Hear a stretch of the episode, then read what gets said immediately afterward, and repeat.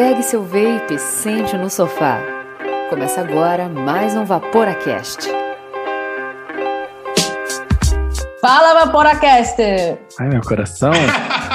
Fala, Vaporacaster! Está começando agora mais um Vaporacast. Sim, o teu único podcast 100% dedicado ao vapor em português do mundo. E aqui a gente sempre fala sobre parar de fumar com o vapor. De fato, a gente fala isso acho que praticamente todo episódio. Mas de fato, a gente nunca conversou com uma pessoa que é ex-vapor. E hoje não só temos uma ex-vapor, mas também uma personalidade fodástica da podosfera, diretamente da família B9 de podcasts, Ana Freitas.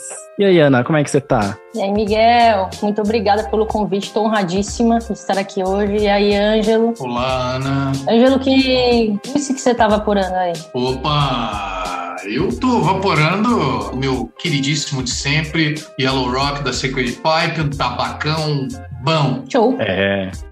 Este programa é destinado a maiores de 18 anos. Vaporar é pelo menos 95% mais seguro que fumar, segundo o Serviço de Saúde Britânico. Bom, gente, a Ana hoje é- vai tocar o podcast e a gente vai ficar aqui só respondendo. E vai lá, Ana, é com você.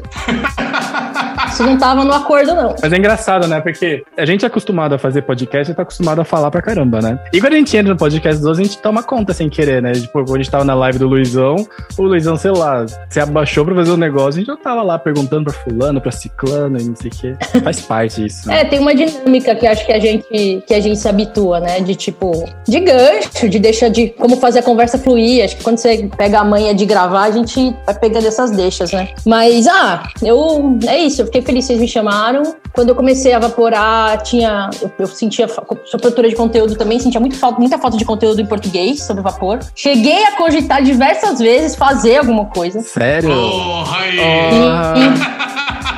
Cheguei, Ana, depois a gente conversa em particular. O Vaporacast tá com vagas abertas.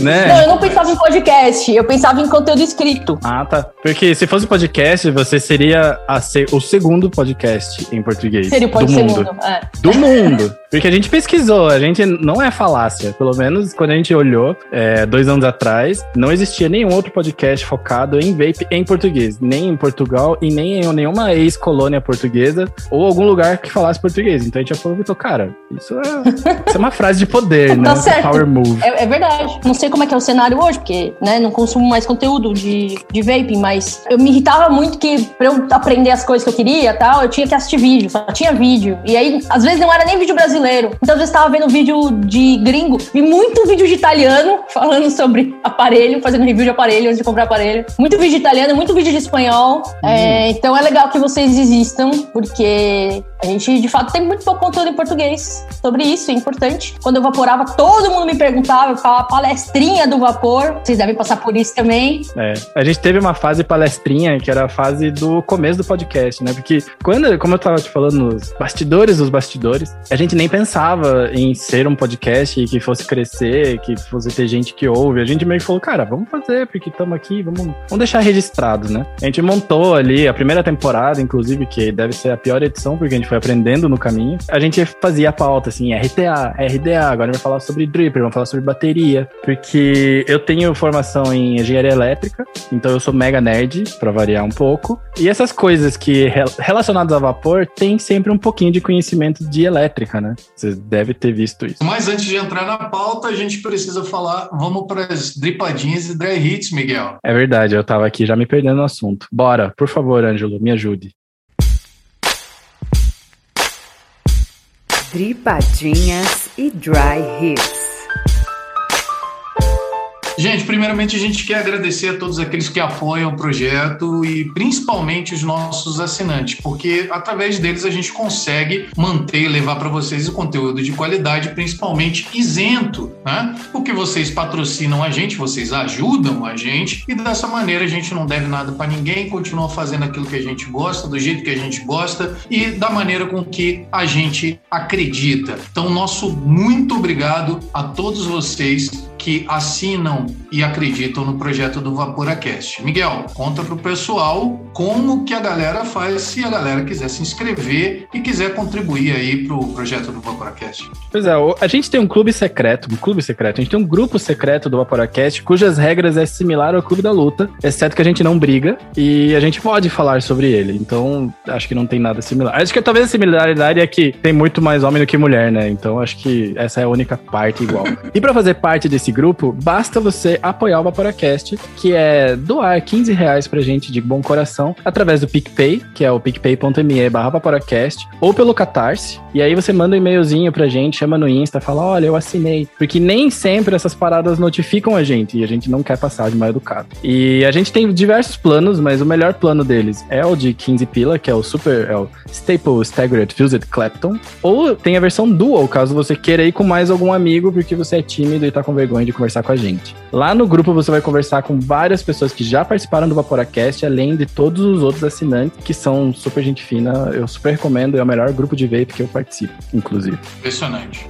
Eu achei incrível assim a isenção total, assim. Mas é o único que eu participo de verdade, que eu tô ali respondendo todo dia e tudo mais. Ainda que eu dou uma sumidinha às vezes. A gente também tem que agradecer os nossos outros patrocinadores, a Flame BR, a Mago Juice e a Beside Special Blends. Muito obrigado pela contribuição, muito obrigado pelo apoio ao canal. E bora pra pauta então, que eu tô ansioso aqui. Vamos lá, vamos lá. Dale!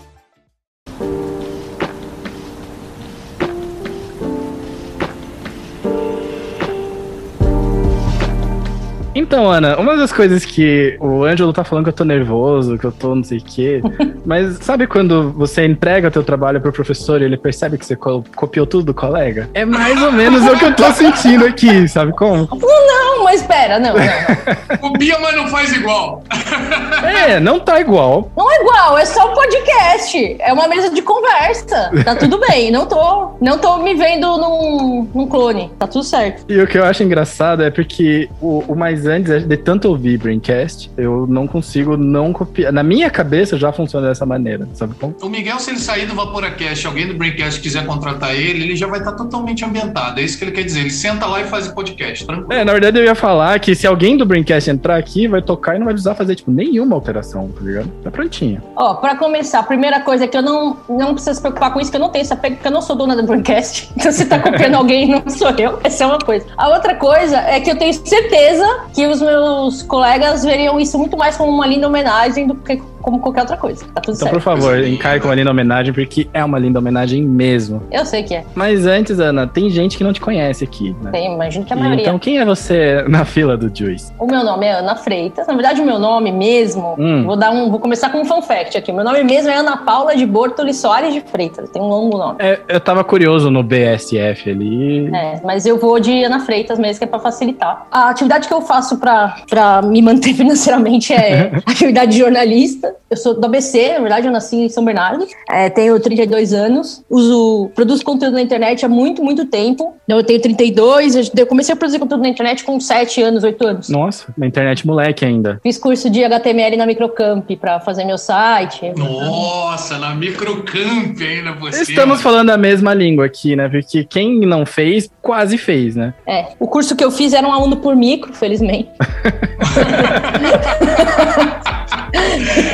Era, era um dos plots deles, né? Um aluno por micro, né? É. Um aluno por micro. Porque você tinha escola de informática que você dividia o computador com outras pessoas. O que, se você parar pra pensar, deve ser muito zoado, né? Senac. Senac era assim. Eu fiz Senac e era assim. Não aprendi nada. Bom, mas é isso. Eu fiz microcamp, era um aluno por micro, por isso aprendi HTML muito bem, fiz meu site, fiz meu blog. E trabalhei como jornalista durante muitos anos. Eu trabalhei em muitos veículos digitais e até offline também, trabalhei no Estadão, trabalhei Pra Super Interessante, é, Galileu, sempre cobri tecnologia, cultura digital. Então é basicamente, assim, hoje em dia todo mundo entrevista o memeiro. Hoje em dia o cara que faz o meme hoje sai na- no Twitter, amanhã tá na Fátima Bernardes.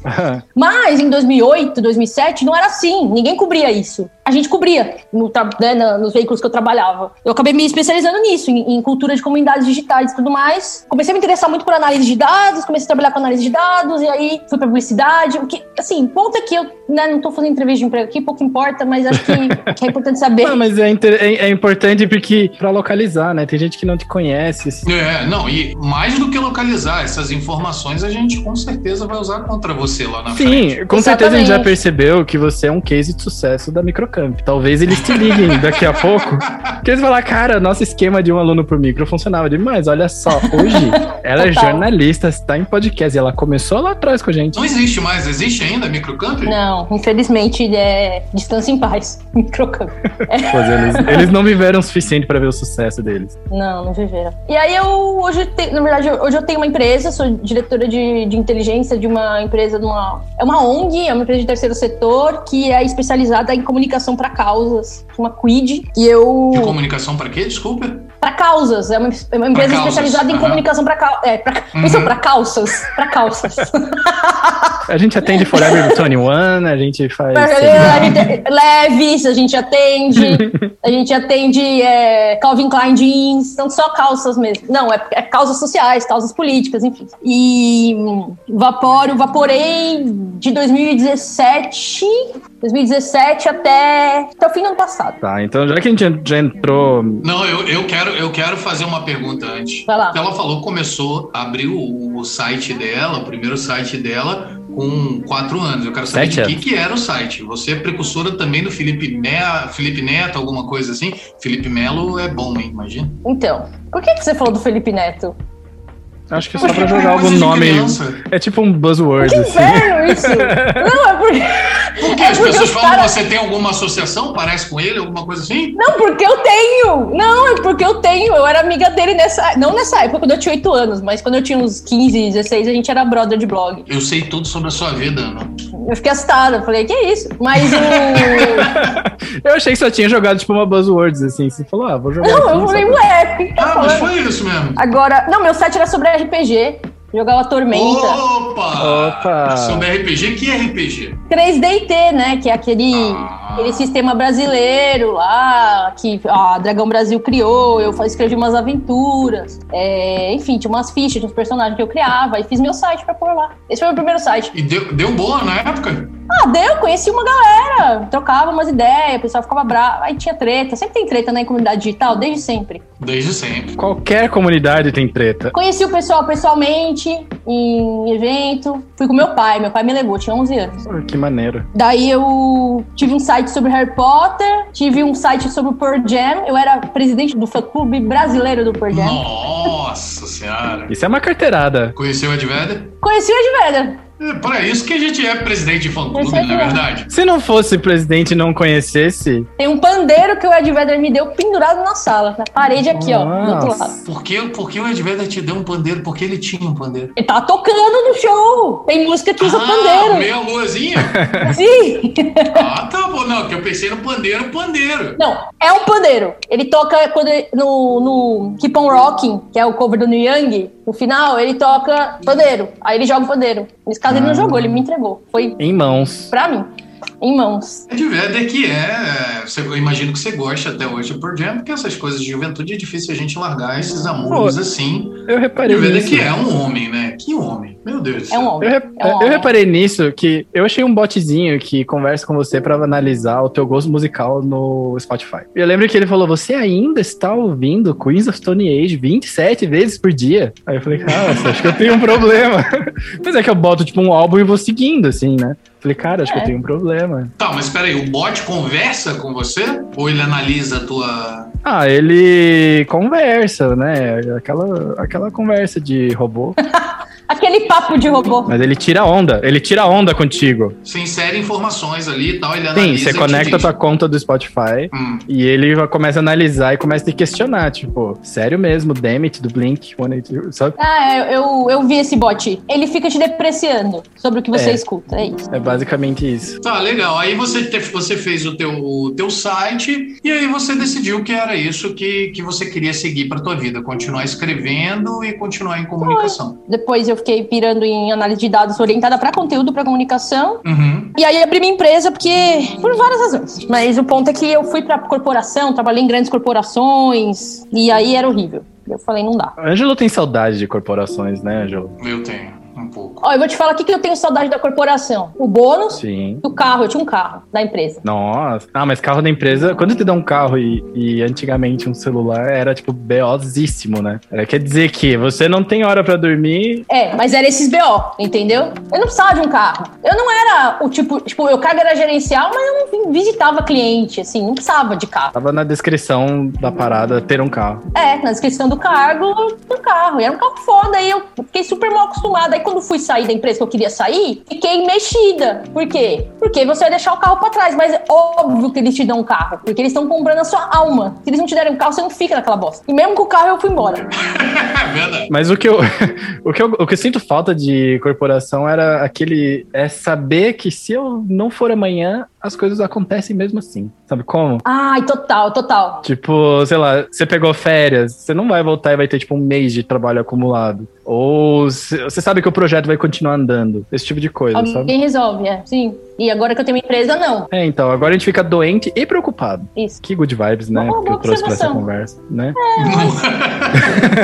É uma realidade. É a realidade, a realidade é assim mesmo. E, Ana, como é que foi o lance de podcast? Como é que você começou? Como é que você conheceu? Como é que foi o caminho até eu te ouvir no Spotify? Eu era jornalista, repórter do Nexo. O Nexo, pra quem não conhece, é um jornal independente que eu acho muito legal, enfim, e que acho que ali foi onde eu tive mais visibilidade como repórter, porque o Nexo ganhou muito rapidamente muita visibilidade por estar fazendo é, formatos inovadores de, de jornalismo e tudo mais. Eu fazia muita pauta, eu era uma das principais repórteres. Então, todo dia tinha pelo menos duas matérias minhas no site publicadas e elas eu tinha um faro muito bom para coisas que iam bombar. Então as minhas matérias elas circulavam muito. Uhum. Porque elas circulavam muito, eventualmente o Merigo me convidou para uma pauta. Eu não lembro se foi primeiro pro Braincast ou se foi primeiro pro Mamilos. Acho que foi primeiro pro Braincast. E aí fui fazer a pauta, e aí a galera amou, os ouvintes falaram, não, tem que trazer ela de volta, tem que trazer ela de volta. E eles começaram a me chamar sempre. E foi assim. Ah, eu fiquei participando um tempo, só que depois eu fiquei meio zoada de depressão e os caralho, e parei de participar porque eu não tava mais dando conta de, sabe, fazer muita coisa, assim. Uhum. E aí, depois que eu melhorei, comecei a pentelhar o Merigo de novo pra ele me pôr de volta no grupo. Aí ele não me respondia, eu achei que ele tava puto, mas na verdade ele não tava recebendo a mensagem. Aí o dia que eu consegui falar com ele, ele pôs. Nossa, que gelo. É, e aí foi, foi isso.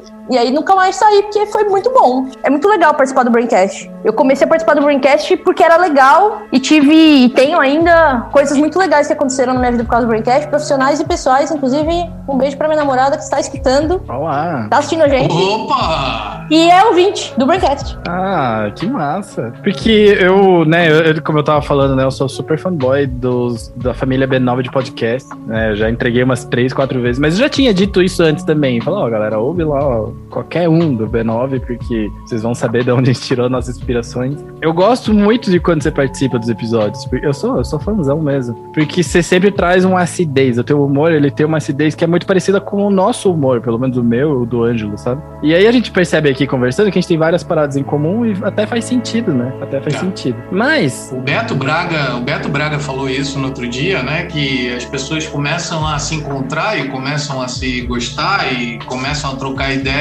e acabam percebendo que quando o papo flui pra caralho é sinal de que normalmente as pessoas inconscientemente têm essas coisas comuns que vão aparecendo, tipo RPG, tipo Exato. música em comum, orientações Total. políticas e coisas do tipo. A minha pergunta para você é a seguinte: relacionado, já que você tem uma, uma empresa que se baseia em inteligência de dados para questões de comunicação e tal, eu sempre tive essa curiosidade e é aquela curiosidade de mesa de bar. Hoje em dia a gente vê ah, o crescimento de mídias que na realidade são mídias desse tamaninho, né? Os rios do Instagram, o TikTok bombando pra cacete, ah, vídeos de, de poucos segundos, até tentaram né, uma, uma mídia recentemente para fazer conteúdo de filmes, né? Pequenininhas, mas não deu muito certo. É, eu lembro, eu esqueci o nome da plataforma, mas eu vi que eles floparam, né? Floparam total, só tiraram dinheiro pra cacete dos investidores e não, não, não rolou. Não rolou. É. Aqui você atribui isso, eu já acho que eu já fiz essa pergunta pro Miguel, mas agora aproveitando que temos uma é, pessoa. É, eu não lembro de ter respondido essa pergunta, então acho que não. Profissional na área de, de comunicação, não fiz a pergunta ainda. Mas eu já sei para onde está indo.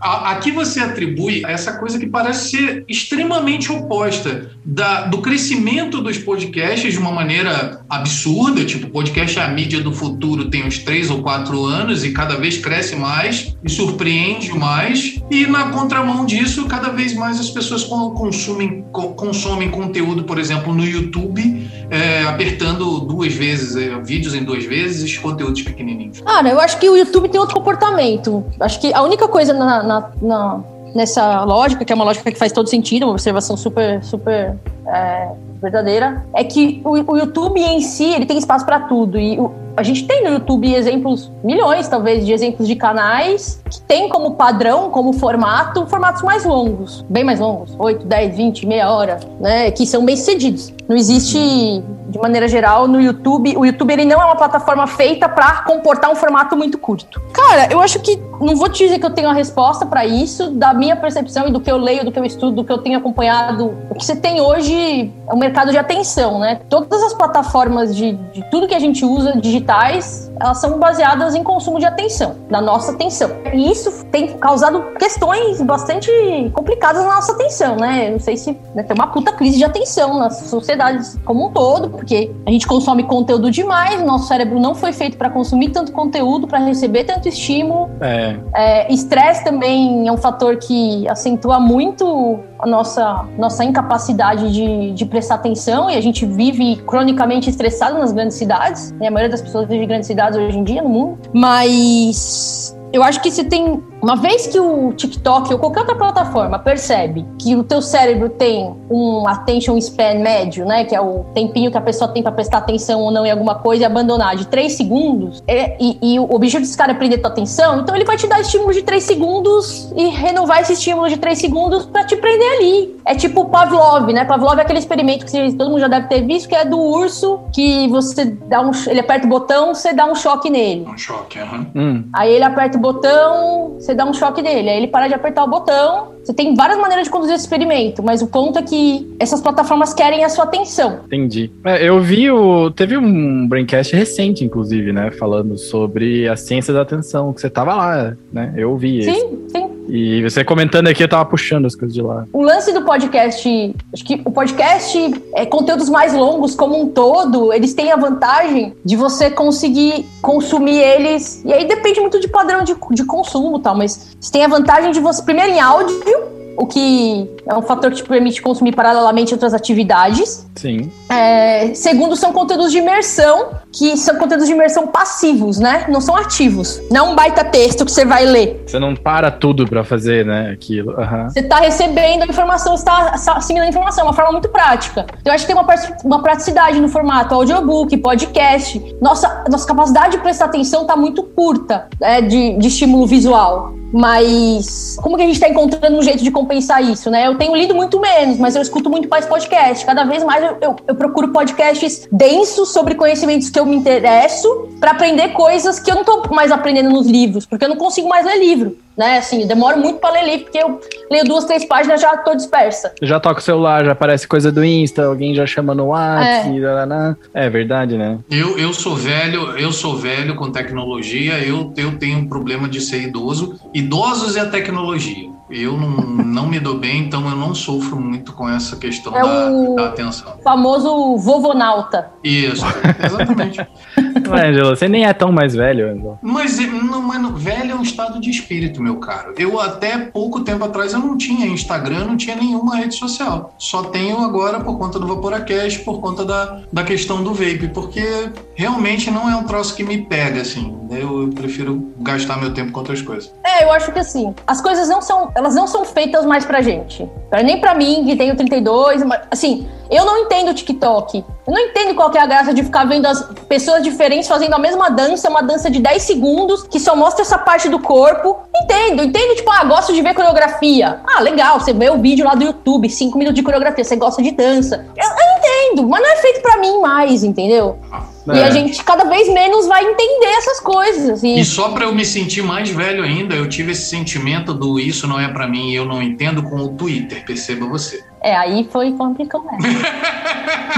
Você tem 15 anos, velho. Eu sou completamente lurker no Twitter, porque eu acompanho muito, mas a minha conta, tipo, não tem ninguém. Tá ligado? Velho, no Insta, só abre lá pra acompanhar, tipo, minha mãe, pra stalkear o que a gente anda fazendo. Porque minha mãe, ela só seguia três pessoas, que era eu e meus irmãos. E é mais ou menos isso que eu faço no Twitter. Eu sigo algumas coisas só, eu não interajo, eu não respondo, eu não retuito, tá ligado? Eu não, eu não consigo lidar com o Twitter por incrível que pareça. Saudades Orkut, saudades Orkut, saudades. Eu acho que o Twitter tem uma dinâmica. Eu, eu usei o Twitter muitos anos no começo, parei de usar e voltei agora no último ano. Eu tive dificuldade de voltar também. Existe uma coisa em rede social que é você. É igual você. Você não sabe um idioma né? Uhum. E aí você vai, e aí você é exposto a esse idioma com frequência e você vai aprendendo, né? Essa linguagem. E eu acho que rede social é parecido, né? Você precisa ter contato, essa exposição vai te dando mais ferramenta para você aprender a falar aquela língua. É. Mas também precisa querer falar. Tem gente que, e quem é mais novo tem mais facilidade de aprender aquela língua, como é com idiomas mesmo, que é curioso. Né? É verdade. Mas Ana, a gente tá aqui para falar sobre cigarro e sobre vapor né? É o que. É, é pelo que. É, cigarro vapor. Quando fala, vai falar de cigarro, parece até. Saudades, saudades. É, tem gente tem saudades, cara. Cara, saudade de cigarro é uma parada muito síndrome de Estocolmo, porque ninguém gostava no fim das contas. Cara, é, eu não tenho saudade do cigarro. Eu tenho saudade da sensação de uma, da primeira tragada depois de muito tempo sem tragar. Manja? Sei. Aquela baratinha da nicotina batendo. Isso. É, no vape a gente chama de overnick, né? essa. Uou, né? Aquela moleza. Mas então, é, Ana, você contou tua vida aqui pra gente, né? Você falou, não tô procurando emprego, né? Mas tô aqui falando meu currículo. Só que, com quantos anos você começou a fumar? 16. Com 16 anos. 16 anos, porque eu era fim do menino e ele foi me chamou pra fumar. Aí eu fui fumar com ele, eu era fim dele. É, então, eu ia perguntar, porque sempre tem, né, alguém. Pegou, pelo menos? Peguei, nunca peguei. Virou meu melhor amigo. Meu Deus. Só, só serviu pra te, pra, pra te incentivar a fumar. Pra te ensinar a coisa errada. Só pra. É, fumar. Entendi. E você fumar. Porque a gente sempre pergunta esse. A gente tenta sempre traçar o perfil, né, da, da pessoa fumante. Porque é, é bem importante que tem muita gente que não, não entra no vapor, uma porque não conhece ou porque acha que não vai funcionar né? Uhum. Pelo que a gente tem acompanhado aí nas notícias, nos estudos que têm saído pelo mundo, a fama do vape nunca esteve pior. Tá muito ruim mesmo. Tá muito ruim. E os estudos que são que mostram os impactos na saúde, impacto na, pelo menos no Reino Unido, que eles analisaram até as questões de adolescentes fumando, evaporando, é, gente da escola que é adolescente ainda, ah, enfim, todos os estudos mais sociais, né, de comportamento e tudo mais, eles saíram esse ano no pelo NHS é NHS, né, Angelo? Porque da última vez eu escorreguei Não. e eu.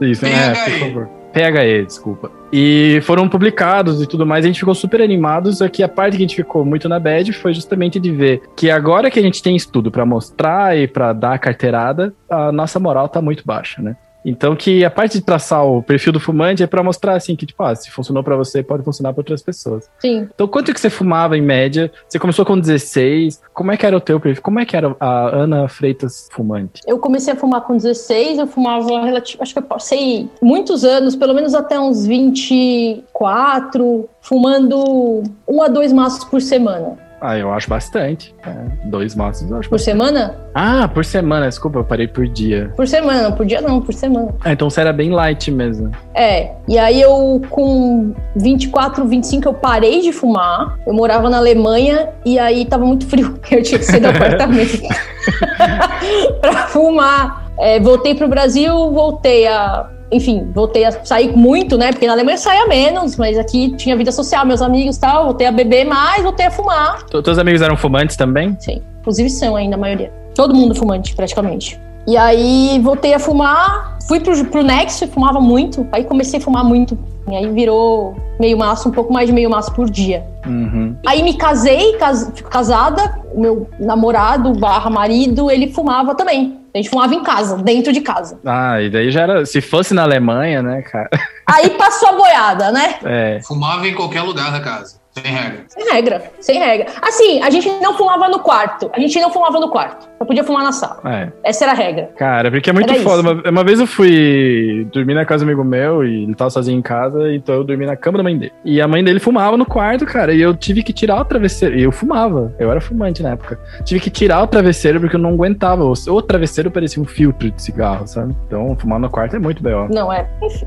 Fumava e fumei muito, aí. Tentativas de parar, você teve mais tentativas ou não? Não, depois desse, dessa vez que eu parei na Alemanha, não tive tentativa de parar. Tive tentativa de reduzir, Uhum. mas assim, bem. Assim, tentei dois, três dias e não conseguia e parei de tentar. Não era uma tentativa, sabe? Sei. E assim, aquela pessoa que sai, fuma, beleza, fuma meio maço por dia, mas saiu, bebeu, fuma dois maços Ah, na noite, é. entendeu? A gente conhece muito bem isso. E vamos lá, a gente que, é, que vapora, sabe, depois que começa a vaporar e para de fumar cigarro, que a ressaca que você tem no dia seguinte de um porre, Nossa, a ressaca de cigarro é pior do que, Ah, é. do que de cerveja. Meu Deus. ela tem muito mais a ver com o quanto você fumou do que necessariamente com o quanto você Sim. bebeu. Caraca, parece que você pegou uma pá de terra assim, enfiou na boca.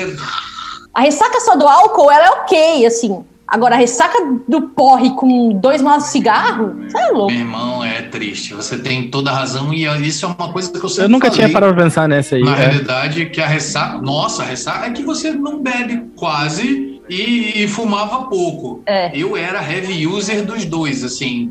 Por isso que eu tenho essa cara. Na realidade, eu queria dizer Quando você fumava, quando você fumava mesmo, Ângelo, atualiza, gente. dois maços de cigarro por dia, Marlboro Vermelho da massa. Violento. Nossa, E velho. aí, amigo, quando eu saí. Não, isso era normal, assim, no dia a dia. Ah, esse é meu pai, tá? Esse é o. Meu pai fuma isso. Essa. Quando eu fumava pouco, eu fumava um maço e meio, assim, um maço e alguns cigarros.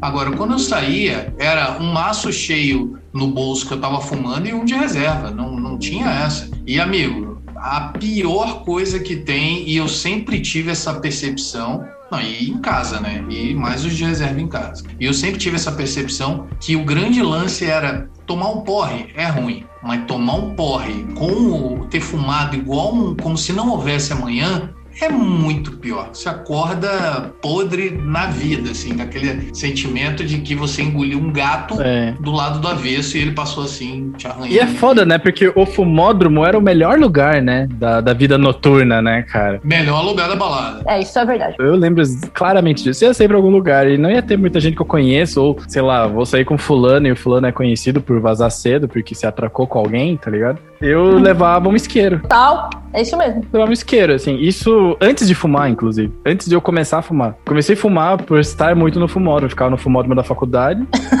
porque os meus amigos fumavam. Eu não acredito nisso. Japonês carente. Carente, é, pura carência, aparentemente. Tem um amigo meu que diz o seguinte, cara, eu tava lá e aí de repente eu precisei de um abraço e aí eu fumei um cigarro. Acontece que 10 minutos depois eu ainda tava precisando de um abraço e aí eu fumei outro cigarro. É, eu não sei, mas eu, eu, pra mim tinha muito essa pressão da faculdade. Era, precisava. A impressão que dava é que se eu não tivesse uma válvula de escape, eu explodia, assim, sabe? É, cara, eu, assim, eu sempre fui muito ansiosa. Tem um lugar que eu sinto falta da, eu sinto falta da nicotina. Tem esse lugar até hoje, sinto falta. Não consigo fumar cigarro. Um dia eu dei um trago no cigarro de uma amiga, deu vontade, faz. É horrível, né, cara? Eu, É eu, eu fiz esse teste meio com o pé atrás, assim, Você não consegue, assim, eu acho que depois de evaporar, você não consegue voltar pro cigarro. né? Essa é a percepção que eu tenho. E esse. E é, é engraçado porque essa percepção, né? É, uma do, é um dos ataques que o vape sofre, que é ele pode ser porta de entrada do vape pro cigarro. E, cara, eu acho muito impossível que alguém que apenas vaporou na vida migre pro cigarro, porque ele vai achar, nossa, isso aqui é um juice com gosto de morte, é. É, exato. Eu cheguei, eu cheguei a evaporar e voltar pro cigarro, aconteceu comigo, e depois voltei pro vape. Mas isso tem muito mais a ver com é, culpa, é culpa de certos cenários políticos eleitorais aí que me deixaram muito desgastado da Ui. cabeça. É sério? Que descraçou todas, todas as nossas cabeças. E te deixaram com desejo de morte? Eu, eu voltei a fumar cigarro em, é, a partir de outubro de 2018. Ana, uma pergunta sobre diretamente sobre o vaping. Tá, você estava na Alemanha, tentou parar, voltou, tal. O que que te levou ao cigarro eletrônico? Como você conheceu? Como que você migrou Tipo, ah, não, vou tentar isso aqui de repente, você conhecia alguém que usava, enfim. É, como é que você confiou também? Porque é uma tecnologia nova e óbvio que quando a gente olha alguém soltando muito vapor pela boca, você pensa, tipo, claramente isso não faz bem. Como é que foi a transição? Como é que foi para você confiar e fazer a troca? Cara, eu, eu quando pra confiar, eu sou muito nerd de early adopter de tecnologia. Eu tenho muitos gadgets, coisas assim. Então, pra, pra mim, isso não foi uma questão. Eu pesquisei bastante, mas eu conheci por um amigo do trabalho, que era muito fumante. A gente se encontrava no fumódromo, um dia ele chegou com. Um vape. Era, era um vaporeço daqueles grandes, que é. Como chama aquele? O Revenger? Era o Revenger, esse mesmo. Porque nessa, nessa época aí, era, tinha que ser o Revenger, né? É, e eu comprei esse também, inclusive. Eu tenho um até hoje. Eu tenho também meu. E aí eu. Ele me explicou tudo, fiquei interessado, comecei a ler sobre, li o que tinha de estudo e falei, vou tentar. Ué, por que não, assim? E aí eu comprei, comprei alguns juices para testar. Comecei com os juices de tabaco da Naked. American Patriots e tal. Isso, foi o American Patriots. Eu gostava muito desse. E depois viciei num da Naked que eu esqueci o nome, mas era o Lava. Lava Flow. Lava Flow. Esse era o meu juice to go, assim. Então você começou nos tabacos e foi pras frutas. Isso é um ponto pro Miguel. Isso. Menos pontos pro Ângelo. e aí eu comecei a vaporar. O primeiro dia que eu vaporei, que eu troquei o cigarro, né? Eu passei de, sei lá, 10 cigarros, 12 cigarros, eu fumei dois cigarros no dia, mas eu fiquei evaporando muito, assim. Eu desci muitas vezes pro fumódromo pra evaporar, muito. Você tava com 3 mg, padrãozinho? Tava com 3. Uhum. Tava com 3. E aí, cara, eu, eu falei, acho que isso funciona. E comecei a sentir diferenças muito significativas. Cheiro, né? A gente sabe que uhum. cheiro é um negócio que faz uma diferença do caralho, né? Pra quem começa a evaporar. Não sei se vocês notaram isso, isso tem, né, essas pessoas falam muito disso, mas para mim outras coisas muito significativas foram pele e cabelo. Total. Muito, muito, muito diferente. Minha avó falou, minha avó, depois de. Que vó joga real, né? Uma semana, assim, eu, é, não, ela nem sabia. Uma semana, dez dias, ela falou: Meu filho, a sua pele tá outra. Você, você tava amarelo já. É, muda muito. E é incrível que é rápido, né, cara? É rápido. É rápido, né? é rápido. É bem rápido. E foi uma época que eu comecei a fazer esporte. Mas na mesma época. Hum, o que, que você fazia? Faço ainda crossfit. E aí eu. Isso ajudou. Crossfit. Crossfiteira. Saudades do Rambo crossfiteiro. Você que é a mulher dos memes já deve conhecer o Rambo crossfiteiro. Já conheço, já conheço. Vou rever hoje, saudades, bem lembrado. Saudades, saudades. Vou rever também, saudades. É... E aí comecei a evaporar. E aí comecei a ficar. Tive uma época meio viciada dos, do hobby, né? Sim. Chegou a acumular atomizadores, acumular mods e não sei o quê. Tenho tudo ainda, nunca vendi. Eu tenho umas duas caixas de Juice, tudo deve estar tá tudo estragado. Uma pena. Olha, a validade média de, de Juice, bom, isso contando a data de fabricação, é quase dois anos. Então, não estou querendo te influenciar para pra voltar a usar nicotina, né? Mas... Não, eu vou vender. Se você me falar que você tem um grupo aí, você falou que você tem um grupo, vou pôr tudo lá. Vou pôr um pacote. Ai, tem muito juice, juice gringo. Comprei muito equipamento quando viajei pra fora. Só tem um pequeno problema, ah. que é arma, o armazenamento dos juices, né? Porque a nicotina, ela degrada, ela degrada muito fácil com alteração de calor e, enfim, luz. Temperatura, temperatura e luz, Sim. né? É. Isso. É, não, eu, eu sempre armazenei eles no escuro e no, no armário aqui que não tem muita variação de. Fica no escritório, então não tem uma, muita variação de temperatura. Legal. Mas muda de cor, eu percebo que os juices mudam de cor. Assim, dão, um tempo, né? Não sei se é oxidação de alguma coisa. Dá uma, dá uma escurecida. É. Pode ser também, pode ser também. Mas às vezes tem coisas que apenas escurecem e não tem explicação para tal, sabe? um grande mistério. É alguma coisa que rola lá dentro. É um grande mistério. Mas eu tô vendo que você fez, você by the book, né? Você fez tudo certinho, você isso, guardou isso, paradas. Ah, massa. Sou nerdzinha, sou nerdzinha. Quando eu entro num negócio, eu entro mesmo. É porque é muito raro a gente. Geralmente, quando a gente fala com alguém que é fora da comunidade, é basicamente alguém que a gente não conhece, porque a gente conhece muita gente por aí. Uhum. E vapers novos e tudo mais vem com muita dúvida. E, tipo, você aprendeu tudo sozinha e você ainda fez tudo certinho. É, não, eu é isso, eu sou muito nerdzinha. Eu, puta, aí busquei fonte pra muita coisa durante muito tempo. É, aprendi muita coisa sobre tipos diferentes de juices. Eu nunca, nunca me pilhou o lance de buildar eu mesma. Tipo, isso nunca, nunca foi minha pira. Uhum. Mas eu gostava de buscar é, coils diferentes para ter mais sabor, de fazer teste. Troquei de tanque algumas vezes para ter mais sabor também. Tipo, eu tinha umas coisas que eu pesquisava e gostava de trocar. Qual tanque que você usava? Fiquei curioso. Então, eu. Fica aí. Peraí. Ó, o tanque que eu usava no Revenger era esse acho que é Unicorn da UEL, chama Unicorn? Era, essa era a resistência dele. Ai, esse, eu, vou, eu vou dizer que eu não Nossa manjo senhora. muito do. É, não, mas esse é bem antigo da UEL. Aham. Mas a UEL sempre mandou muito bem em sabor. Muito bem. É. É, é muito bom. E aí eu, eu fiquei com esse tanque um tempão no Revenger, aí eu parei, aí quando eu voltei, eu voltei com esse aqui, que era o RPM 40, né? Uhum. Esse é mais recente, inclusive, né? mais recente. E aí eu fiquei um tempinho com ele, aí ele, se não me engano, ele deu algum. Eu não encontrei mais coil pra ele.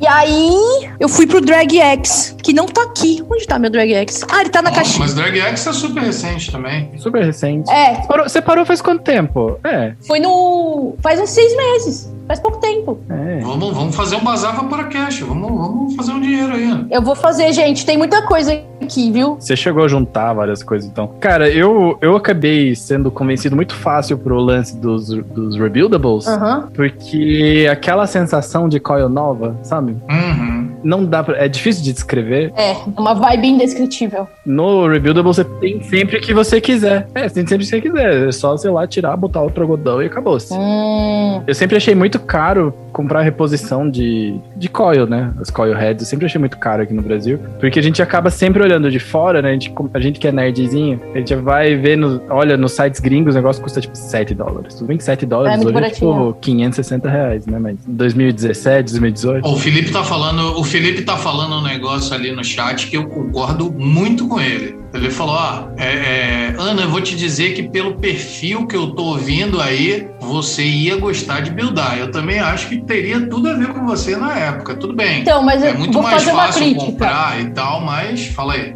É, eu vou fazer uma crítica. A impressão que eu tenho, às vezes que eu tentei entender como é que eu fazia, faria pra buildar, a sensação que eu fiquei, e aí eu acho que isso é um recado pra comunidade, Boa. é que os conteúdos sobre isso eram muito herméticos e muito, tipo, focados em hobby, mais do que no aspecto funcional. Hum. E pra mim não era um hobby. Eu entendo que pra muitas pessoas seja um hobby. Pra mim não era um hobby. Se tivesse, pra mim ali, olha só, eu nunca vi um conteúdo sobre buildar, que ensinasse a buildar, falando assim: builda é fácil porque você vai ter mais sabor e não vai precisar gastar dinheiro, você vai ter mais sabor e é fácil. Eu sempre vi assim: olha, é difícil, precisa estudar um pouco, vai dar treta e é um hobby muito legal. Eu falo, ah, pra ser hobby é difícil, foda-se, vou comprar minhas minhas coisas. É, tá certo. Muito bom, muito bom. E rola isso mesmo, né? Porque é, quando eu comecei a evaporar, e acho que foi uma das coisas que até me guiou, me instigou a criar conteúdo, era justamente que tinha muita coisa pra explicar, né? Pra começar que quando alguém que não é do vapor entra em qualquer conteúdo de vapor, já se perde nos RTA, RDA, não sei o que, mod, só nessas, nesses nomes aí, nas nossas gírias de... Sim, exato. A gente tentou, né, Ângelo? Ângelo especificamente, Ângelo e o Feu, que é um outro rapaz do Rio de Janeiro, eles são, a gente até chamava que eles eram mega puristas, professor Pasquale, porque eles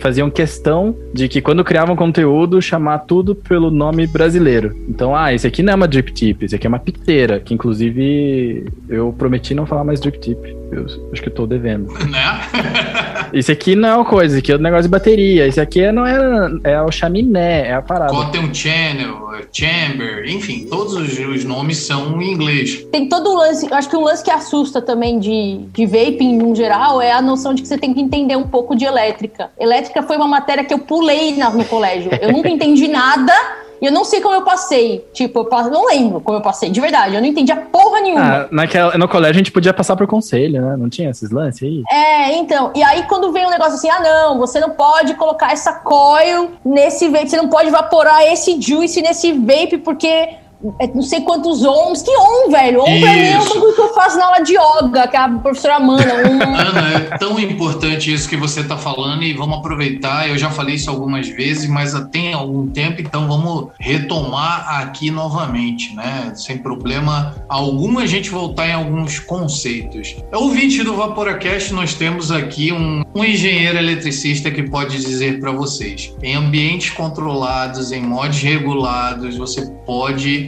construir o seu, a sua resistência sem se preocupar com lei de ohms. Você tem que se preocupar com a massa da sua coil e por isso que a gente fala é. da questão do fio, qual fio que você está usando. Mas esse negócio que a Ana está falando é uma coisa muito recorrente que acaba virando uh, uma lei, né? Como se, ah, não, eu, é, eu vou usar MTL, então eu tenho que construir em coils de mais, com mais de um ohm. Exato. Isso não existe com mods é, regulados. Esse tipo de preocupação existe por conta do vape antigamente, que não tinha nenhum tipo de regulagem de modos mecânicos, onde você precisava se preocupar com a sua construção para saber qual, qual era a potência que você ia atingir com aquela build que você estava fazendo, com aquela construção que você estava fazendo. Miguel, se eu estiver falando algum absurdo, alguma bobeira, por favor, me corrija. Não, tá perfeito, tá perfeito. Não, me explica uma coisa, por que que tem que se preocupar com a potência? O que que pode acontecer? Você pode botar fogo no bagulho? O que, que vai explodir? Então, não, não, tem que se, não tem que se preocupar com potência, é isso que é o mais louco. Porque a potência você controla aqui, né? Só que antigamente... Antes. Sim, antigamente sim, porque você tem duas coisas quando você utilizava o seu vape, a gente já vai entrar no porquê que você não utiliza mais o seu vape, é, o seu vape, você pela coil, porque é uma razão. Olha só que abusado que eu tô. Tá falando mais bonito do que eu, cara. E olha que quando eu vou falar de elétrica, eu floreio, hein? A equação, a equação para determinar a potência é determinada por uma razão direta. Tô falando besteira, Miguel? Bom, depende qual variável você vai usar, porque de repente não é direta, mas tô, tô ouvindo. não, porque você faz PVI é uma coisa, agora pode ser PR ao quadrado. Não, a leitura que você tem de resistência vai determinar automaticamente qual é a potência que aquela bateria, aquela fonte de energia, a tensão que a gente fala da bateria, vai jogar e vai transformar em calor na resistência. Então, se você, por exemplo, num mod que você quer utilizar MTL, que é o que a gente chama de boca-pulmão, que é o trago que eu faço tipo cigarro, se você está utilizando uma bateria convencional de vape, você quer que a tua, a, a tua vaporada chegue em alguma coisa entre 13, 18, nada muito além disso. Uhum. Se você construir uma coil normalmente acima de um ohm, você um on, um e pouco, até ponto 9 ali, você chega em alguma coisa próximo disso com as baterias convencionais que a gente tem de vape. Se você jogar para baixo, a potência ela vai aumentar muito. Tô falando besteira, Miguel? Porque o a, não é porque dependendo como você escreve a tua potência, o R ele vai estar tá no denominador, né? Vai estar tá embaixo. Então, quanto menor ele for, maior vai ser a potência. Porque ele deixa passar mais corrente e tudo mais, né? Mas o lance é que, claro, né? A galera que veio antiga do vape, e quando eu digo antiga, não é tipo 1990 e 1912, sabe? Falo 2016 mesmo, 2017, mais ou menos esse tempo aí que você conheceu. Porque o vapor ele é muito recente e a, e a galera que é purista gosta muito de usar mecânico, mod mecânico, né? Que esse mod que o Angelo falou, é só a bateria direto no atomizador e a potência de saída você vai dar pela resistência da coil. Só que o outro lado que a gente tem que fazer a conta em um mod mecânico é que a bateria ela tem um limite de corrente que ela consegue te entregar de maneira segura. Porque ela não tá ali analisando, tipo, opa, eu só tenho capacidade de 20 amperes, eu não posso entregar 30. Se você pedir 30, ela vai entregar 30. Pedir 40, vai entregar 40. Então, que o lance de você entender de elétrica é somente para o caso de você usar um Mac e você estabelecer qual vai ser a tua faixa de resistência mínima para você não passar da corrente da bateria para ela não explodir. Então é uma questão de segurança. Okay. Agora, não regulado, ele não tem porquê, né? Quando a gente fala massa, ainda, ainda a gente ainda está usando uma variável da física, né? Então ainda confunde ou pode dificultar alguma coisa. Mas a gente não pensa em massa quando a gente coloca uma chaleira para esquentar na boca do fogão. A gente só pensa na quantidade, que no caso seria a massa, né? Quando você tem ali de, de água, e isso você vai pôr no fogo médio ou forte. O que tá rolando ali, quanto que ele tá puxando do gás para fazer aquilo lá, o fogão resolve né? Então é a mesma coisa, o mod vai resolver isso, você não se preocupa com isso. Você colocou uma resistência baixa demais, ele vai avisar, ele não vai deixar rodar, ele não vai rodar. Ou começou a esquentar alguma coisa, ele vai te avisar. Então, assim, mod regulado dá para confiar, não precisa se preocupar com absolutamente nada, então, exceto com o tamanho da coil, então. Para dizer massa, assim, né? Quando a coil é muito pequenininha, a potência vai ser baixa. E aí dá para usar MTL com 0,6 ohms, com 0,5, eu já usei com 0,4. O meu aqui agora tá batendo 47. 0,47, que, que pra galera purista, não, você não consegue evaporar no Mac nessa potência com essa resistência, né? A conta não fecha. Ela ia dar muito mais. Então é por isso que a galera tem que entender. E eu só fui também entender que as pessoas não precisam entender depois que a gente gravou o podcast sobre Lady On. Eu falei, cara, é impossível que as pessoas vão ter que decorar agora física do ensino médio. Não tem barreira maior para uma pessoa que tem que voltar no ensino médio, aprender física de volta para começar a usar uma parada para substituir o cigarro. Sendo que o cigarro você tira da caixinha, acende e vai embora. Pois é, que é só você pegar, abrir e acender. Botar na boca e acender. Você acha que eu vou querer saber? Como a Ana falou, você acha que eu vou querer saber de on? Você acha que eu vou querer ver nada disso? E isso é um apelo que eu faço frequentemente. Você tem que simplificar, você tem que e, e, é até um dos motivos, eu não sei se na, quando uh, você parou de evaporar, você já, já tinha conhecimento disso, que é um dos motivos pelo, pelos quais a gente defende um pouco também, mas nem tanto, os pods descartáveis. Que é novidade no mercado. É. Que é, cara, você abriu, Sim. Vaporou, terminou, você descarta, né? A gente tem todo um problema ambiental, todo um problema de lixo recorrente, Sim. mas é o que tem para tirar a pessoa do cigarro. Ela abre, usou e acabou. É isso. Não precisa saber qual bateria tem que comprar, qual é melhor, isso. como é que faz, como é que não faz. Eu tenho que construir molinha. Como é que eu tenho? Isso é outro papo, isso é coisa de entusiasta, é outro Exato. Papo. Exato. É, não, eu super acho que tem que facilitar. Eu acho que esses, esses pods descartáveis é tipo o Ju, né? Não, agora é mais descartável ainda. Agora é tipo um, um Ju que você joga ele inteiro fora. Exato. Você Caralho. tira, usa, joga bateria, usa tudo e joga fora tudo. É, sustentabilidade aí é. Sustentabilidade é horroroso. É um troço horrível. Eu, é, não é tipo, é o passar boiada. É o. É o Ricardo Salles. É o Vapor aprovado pelo, pelo Ministério do Meio Ambiente brasileiro. E, é bem isso. Só que em contrapartida, eu acho que é muito difícil que alguém use um cigarro, um cigarro eletrônico descartável, né, um vape descartável, para uso recorrente. Porque é muito caro. É, a gente tá falando aí de 50, 60 reais, 70 às vezes, isso pros mais baratos. Não tô falando melhores ou piores, mas os mais acessíveis. Tipo, cinquentão pra durar uma tarde, às vezes, um, um dia. Não, sem condições. É proibitivo, pelo menos, do meu ponto de vista. Então, eu, Sim. eu acho que antes de eu pensar nisso, eu achava, não, isso tá errado, porque é puro lixo. Eu ainda continuo achando que é lixo. Agora, eu tento apelar pra consciência de quem usa, né? Mas eu acho que não há nada melhor para te apresentar pro vapor para fazer o primeiro teste, porque se se seja, sei lá, bota aí. Essa semana eu dei um vape pra um amigo meu, que fazia muito tempo que eu não via ele, e ele tava fumando horrores. E ele não tinha experimentado porque ele não queria fazer um investimento de duzentão, trezentão ali pra ter um podzinho com juice. Sim. Pra saber se ia gostar ou não. Aí, a sorte dele é que eu tinha um podzinho sobrando. Falei, cara, compra aqui o cartuchinho, eu levo pra tua casa, te entrego a dois metros de distância e eu te ensino a usar, né? Eu fiz isso com algumas amigas. Uma delas parou de fumar. Parou de evaporar, parou de fumar. Outra não se adaptou, mas era um zero. Aquele vaporeço zero, sabe? Que é bem fraquinho, eu acho bem Sei. fraquinho, pelo menos. Parece um sabonetinho, é. É. E aí não segurou a onda pra essa minha amiga. Mas eu fiz isso. Eu deixei com ela um tempo, ela curtiu, comprou dela. É um jeito legal de, de introduzir as pessoas. É, porque, porque essa, esse lance da pegada ambiental é, é complicado. Eu acho que isso é uma coisa que a gente, se fosse legalizado no Brasil, de repente a gente teria uma outra perspectiva. Porque aí você recolhe, Sim. manda pro, pro fabricante e ele dá a destinação correta, recicla e tal. Só que hoje a gente já tem muito problema de lixo relacionado ao cigarro. Aí não somos nós também que vamos criar mais lixo ainda, e lixo complicado de ser. É, lixo pior, porque é bateria, né? É. Absorvido, lixo pior, exatamente, Sim. pela natureza. Mas, enfim, isso é tema para outro episódio que falaremos com engenheiros sanitaristas ou ambientalistas sobre esse assunto. Aí que boa. É, uma boa pauta. Obrigado, eu vou pôr na, vou, vou pôr na agenda. É. Ana, a gente começou falando de. Quer dizer, começou falando não, né? Uh, antes desse essa longa pausa, esse, esse loop que a gente deu, eu falei, pô, mas daqui a pouco a Ana conta o motivo pelo qual ela parou também de evaporar.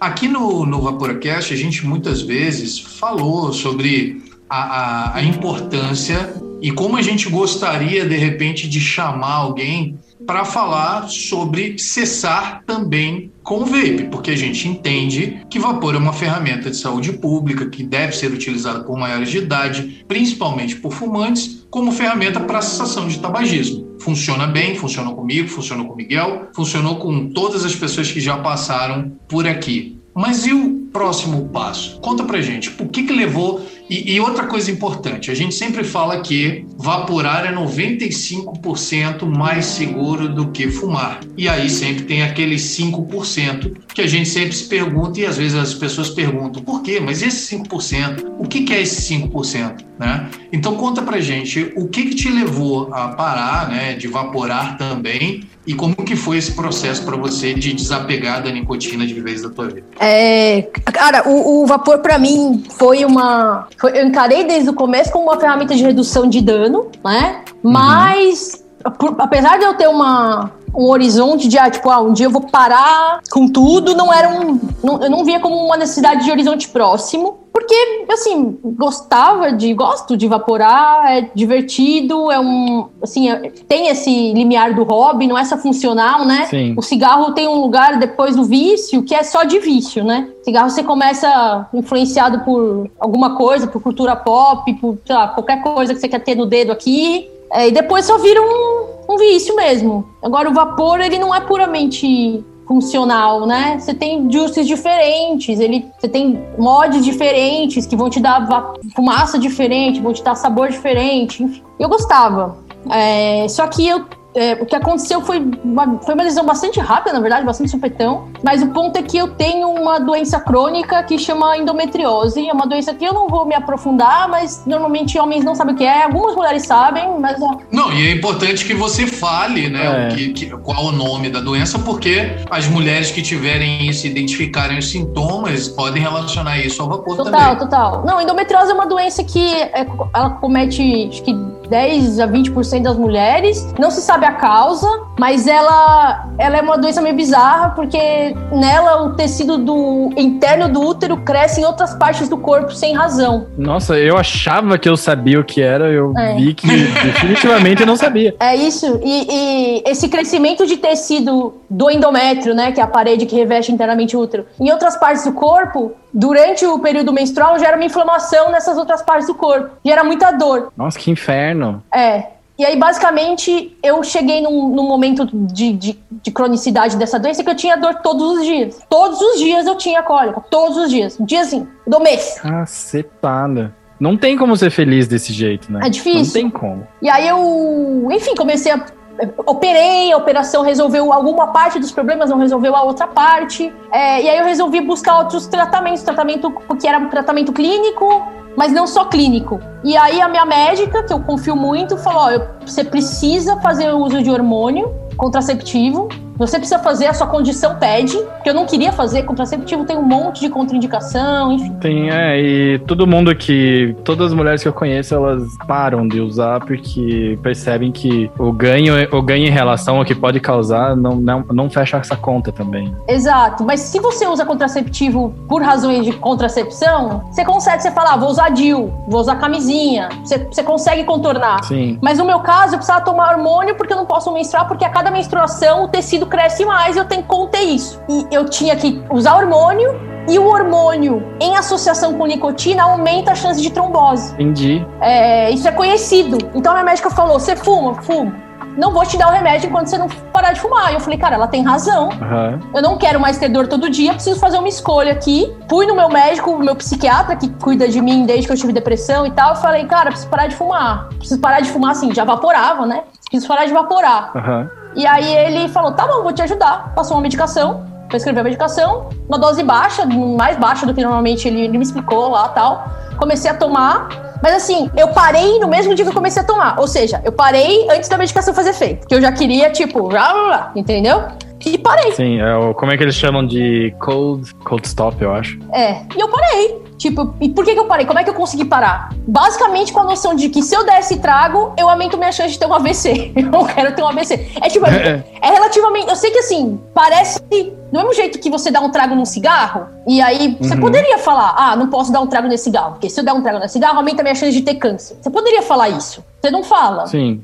Não sei por que, que isso é especificamente esse perigo relativo, né, relacionado à trombose especificamente, me fez mais sensível. Mas simplesmente o que me fez parar foi: não quero me fuder, tenho medo dessa porra. Tem, acho que eu conheço casos de pessoas, de mulheres jovens que tiveram AVC, que tiveram trombose, que perderam, tipo, gente que ficou, assim, perdeu muita função cognitiva, que ficou debilitada. Nossa. Mulher de 30, 31, 32, que teve trombose por causa de uso de hormônio associado com nicotina. Então talvez isso tenha me sensibilizado mais, de me deixar mais alerta. E eu parei, cara. E assim, sinto falta? Sinto. Não consigo fumar cigarro, impossível voltar para cigarro. Sinto vontade de vaporar às vezes. Mas hoje você tá bem, assim, tipo, fisicamente? Você sente que realmente fez diferença? Tô. Só que o uso de hormônio não foi a única medida que eu tomei, tá? Eu te... uhum. tipo, tive que mudar um monte de hábito, atividade física, e yoga e outras coisas, acupuntura, tipo, um monte de coisa. Mas tô bem. Hoje eu tenho muito, muito, muito menos dor, tenho muito mais qualidade de vida, muito mais, sim. Não dá nem para comparar. Tem uma outra coisa sobre evaporar e sobre mesmo se você evaporar sem com, com juice sem nicotina, que é basicamente o uso de vapor e todas as coisas que o médico fala para você não fazer, não fumar, uhum. não comer açúcar, são coisas que inflamam o seu organismo. E essa inflamação ela gera um acúmulo. O meu organismo que já tem uma doença crônica, quanto menos eu puder inflamar ele, melhor. Basicamente, essa é a ideia. Porque ele já está inflamado devido à doença crônica, por isso ele dói mais. Então, também dá uma ajuda ficar afastada de cigarro e de bebida, por exemplo, entendeu? Então, essas coisas todas foram coisas que foram sendo construídas muito para ficar bem, saca? E, e, acabou acontecendo. Agora, eu gosto de vaporar, assim, é né, um hobby que tive que abandonar por uma razão de saúde imediata, mas eu curto. E quando você tava. Para... Quando você parou, né? Você parou de uma vez, você teve. Você achou que a fissura da nicotina era similar ou era menor do que quando você fumava cigarro? Achei igual. Igual? Eu achei igual. Eu tenho a impressão de que o vapor me dá menos fissura. Eu, é a impressão minha, Miguel, né? Não tem números para jogar na roda sobre isso. Quando eu, quando eu parei de vaporar, eu vaporava um, um juice Nick Salt bem alto. Eu achei que a fissura foi igual. É, a fissura, a fissura da Salt, a, a gente também não tem estudo. Eu sempre, quando eu vejo alguém batendo na Salt, porque eu, eu vejo a Salt como uma super ferramenta, porque a, ela tem uma curva, não sei se você já viu a curva de absorção sim, da Salt. Sim, sim, sim. É, por isso que eu comecei a usar Salt. É muito parecida, né? É. Só que o que o pessoal reclama é, não, você tem que desmamar do Salt, porque uma das razões que a gente parou de fumar é para não ter esse nível de fissura, né? É, faz sentido. Por isso que eu perguntei para você, né, como é que tinha sido, porque em Freebase relata-se de que é mais tranquila essa transição do, do parar. Tá. É, eu, eu achei que a fissura foi parecida, assim, se eu puder dividir com, com quem tá ouvindo e tem intenção de parar, e né, usa o Vapor como uma ferramenta de, de redução de dano de transição, uma coisa, algumas coisas que eu diria é atividade física eu acho fundamental. Eu, parece, assim, acho que eu já faço, já fazia. Quando eu parei, aumentei tive que aumentar, aumentei. E mantive mais alto a atividade física até hoje. Era uma questão de atenção, assim, de atenção não, mas de não reparar, de se ocupar mais? Se ocupar mais e de atacar a ansiedade. É, é. De ocupar a cabeça. Você tá com aquela fissura, você vai correr, tá ligado? Isso, isso. É, você acaba gerando no teu organismo, com exercício físico, mecanismos de compensação e de endorfina e de tantas é. outras coisas que vão te dar prazer ao ponto de você não perceber ou não ligar para a necessidade que você tem de ingestão de nicotina. Exato. E assim, eu sempre tive, sempre fui uma mulher acima do peso, então meu peso sempre oscilou muito. Então, uma coisa que é importante é que isso eu conversei com o meu médico até, né? Todo mundo sabe o mito do, da pessoa que para de fumar e engorda, né? Uhum. E aí fala-se muito que é porque a pessoa come mais. Mas não é só isso. Existe uma redução significativa de metabolismo na interrupção do uso de nicotina. Ah. Então, mesmo se você mantém, se você ingere a mesma quantidade de calorias, existe o potencial de você ganhar gordura,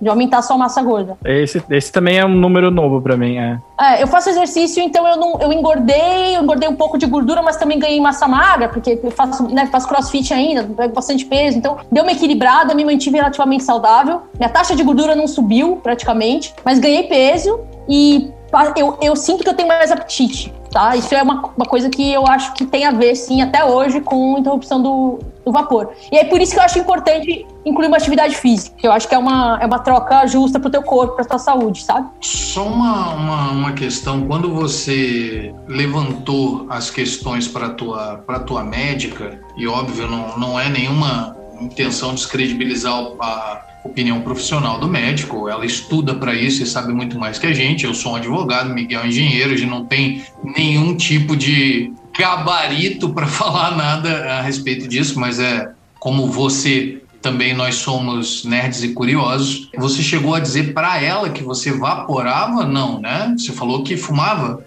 Falou que vaporava. Falei que eu vaporava, ela falou, mas tem nicotina? Eu falei, tem nicotina. É que no teu caso é muito focado na nicotina, né? né? Nem a questão de sim. tabagismo ou de outras coisas ingeridas. É, né? Ela disse que sim. Eu não sei até que ponto, tá? Porque assim, que a gente sabe, eu sei disso, eu sei que existem fatores na queima do alcatrão, que aí não tá associado com vapor, Sim. que causam problemas cardiovasculares. Agora, é, segundo a minha médica, a nicotina também tem uma interação que é perigosa. Uhum. Que eu, até onde eu sabia, a interação era com a queima dos bagulhos no alcatrão. Mas ela me falou que também com a nicotina. Eu confiei nela. A, a nicotina tem isso mesmo, tem isso. Ela é reduzida em relação ao cigarro, tipo, Sim. no vape é reduzido isso, exato, mas ainda exato. tem.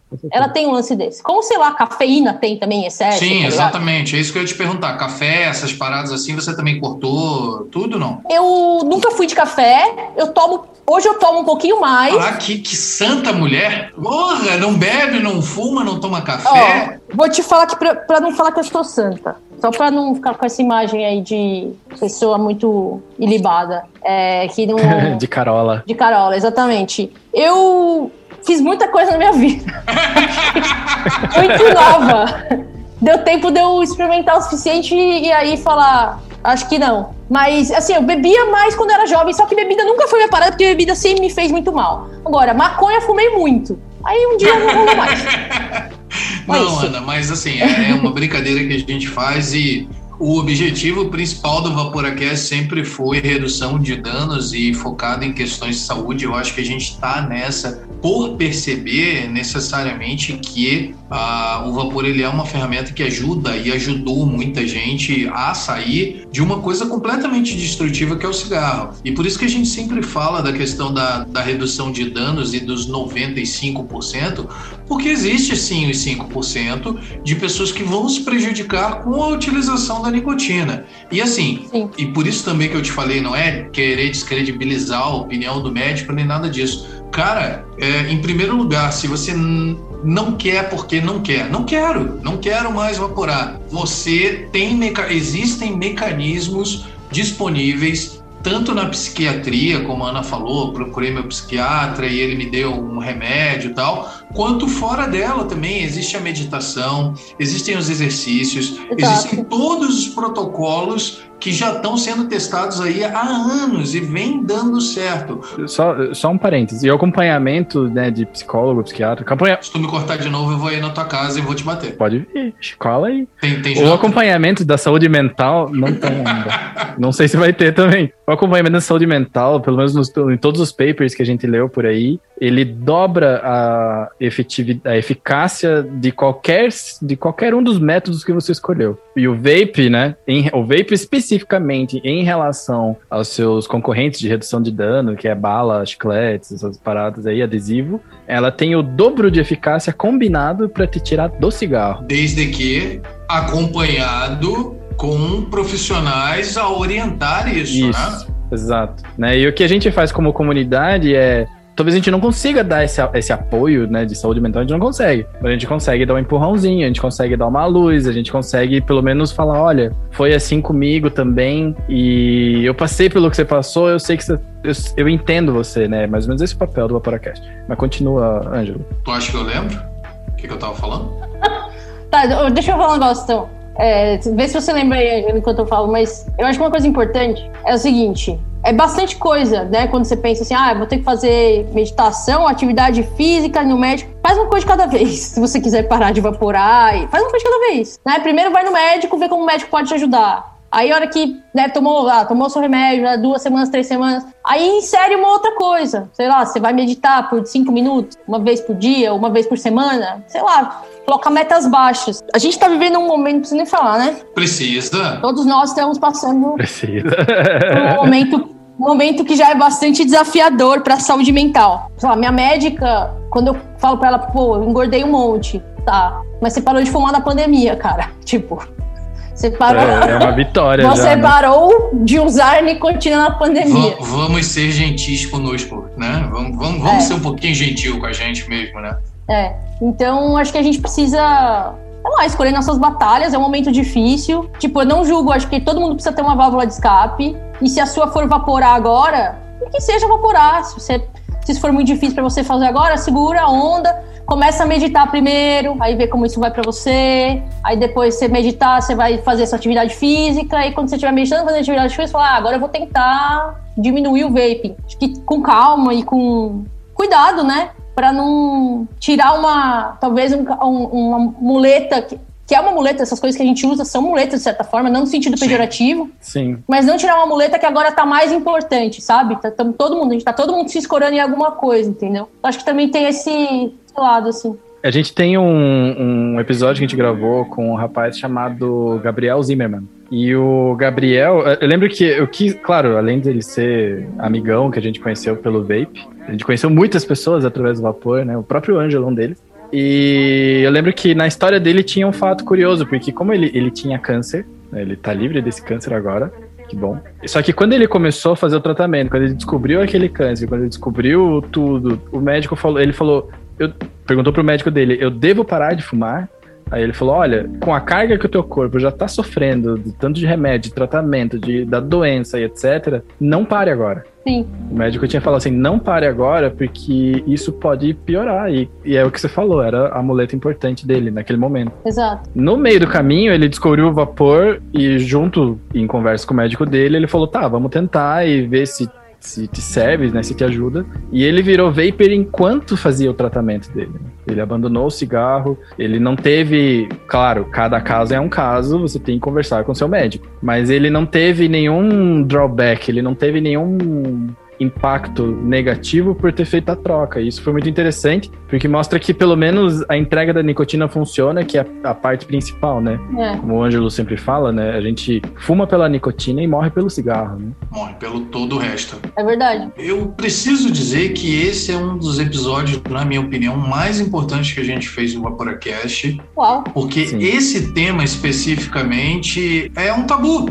Ninguém encara isso. Ninguém fala, cara, você deve parar de evaporar. Se você quiser, se esse for o teu objetivo, se a nicotina de algum modo te escraviza, se você se sente mal porque você trabalha num escritório e aí você fica com aquele aperto no peito porque você quer sair para fumar e você não, não, de alguma maneira, não consegue, se sente mal por conta disso, eu acho que eu, pelo menos, nunca ouvi ninguém falar, gente, existe uma possibilidade de você desistir de tudo isso, de você parar de evaporar. Então, assim, primeiro, é muito. A gente sempre fala dos benefícios do vape. Uhum. E sim, a gente tem que falar sobre isso. Por quê? Porque, cara, se você está fumando, não interessa o quadro. Você pode, como a Ana falou, ter endometriose, você pode ter, como o Miguel exemplificou, câncer, mas é, é redução de riscos em qualquer quadro. Exato. Uma vez que você reduzir o risco, você. Ah, não, eu quero parar com vape. Pare com vape. Não tem problema algum. É, vamos ser. Vamos ser. Acho que uma coisa que eu sempre pensei sobre, sobre o vape, assim. E, e foi a minha abordagem quando eu comecei a vaporar. Esse negócio que vocês falar, o vape é 95% mais seguro que o cigarro. É justamente por isso que eu comecei a vaporar. E que eu falei, beleza, dá pra eu ir nesse negócio aqui, porque eu não tô fazendo uma troca do negócio por algo pior. Sim. Isso se mostrou rapidamente verdade da minha própria experiência com o vapor. O lance que eu falei, de eu me sentir melhor, do cabelo, da pele, né, do sabor, do cheiro, tudo isso é perceptível. No fim das contas, eu ainda me incomodava com o fato de que eu tava botando pra dentro do meu pulmão uma fumaça muito quente, que Uhum. é um negócio que meu pulmão não foi feito para. Eu sei disso. Exato. O impacto disso eu sei? Não sabemos, não temos certeza do impacto disso a longo prazo. Se é muito grande, se é menor. Agora, o que eu sei é que o meu pulmão não foi feito para ingerir essa substância aqui com frequência em alta temperatura.